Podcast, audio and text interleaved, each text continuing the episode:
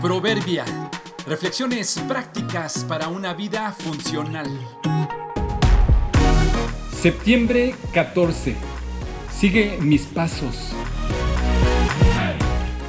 Lo que aprendimos o no de niños no es impedimento para un adulto que busca un cambio genuinamente.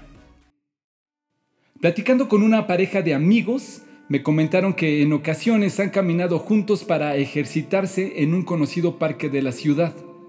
Me comentaron que cuando eso ha sucedido, a él le cuesta mucho andar al paso de ella, ya que ella camina más rápido que él.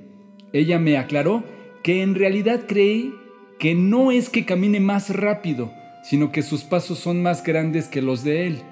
Y no es que necesariamente tenga una zancada más amplia, sino que según me explicó, aprendió a caminar así. ¿Por qué aprendió a caminar con pasos largos? Me comentó ella que su padre era muy alto y por consiguiente tenía piernas muy grandes, por lo tanto sus pasos eran amplios.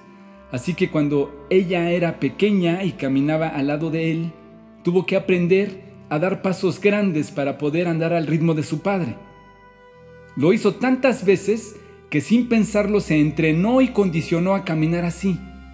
Hoy, siendo adulta, es normal para ella dar pasos amplios sin necesariamente proponérselo.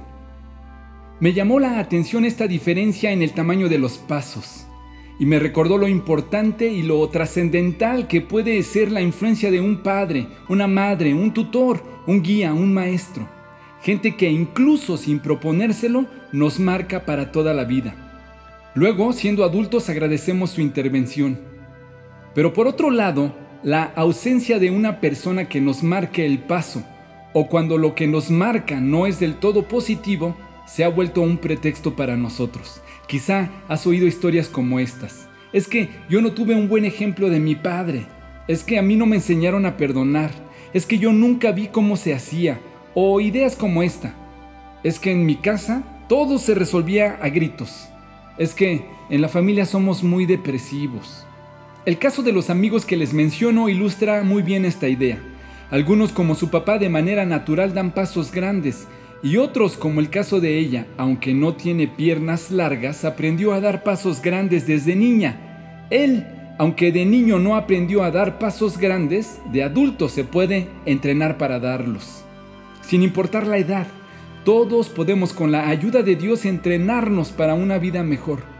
Lo que aprendimos o no de niños no es impedimento para un adulto que busca un cambio genuinamente. Instruye al niño en su camino, y aun cuando fuere viejo, no se apartará de él. Proverbios 22, 6.